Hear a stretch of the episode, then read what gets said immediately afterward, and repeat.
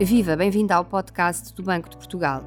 Zelar pela solidez dos bancos portugueses e promover a segurança dos fundos dos seus clientes são os principais objetivos da função de supervisão prudencial do Banco de Portugal, uma responsabilidade que tem como ambição promover a estabilidade financeira.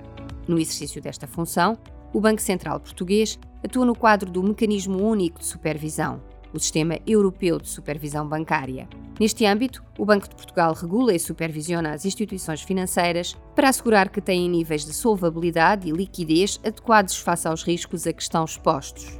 Dispor de folga financeira para absorver perdas resultantes do não pagamento de créditos por parte de clientes bancários é um exemplo dos requisitos a que os bancos estão sujeitos. Os bancos e outras instituições têm também de garantir que são geridos de forma sã e prudente no longo prazo, o que implica uma administração responsável e gerir adequadamente os riscos da sua atividade, como impõe a lei. Para isso, têm de cumprir, em permanência e com rigor, as exigências prudenciais legalmente definidas.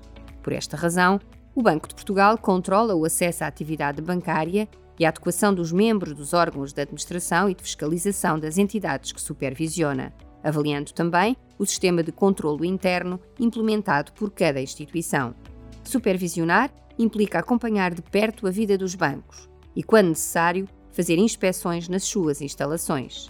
Sempre que detecta falhas, o supervisor intervém para que essas situações sejam corrigidas.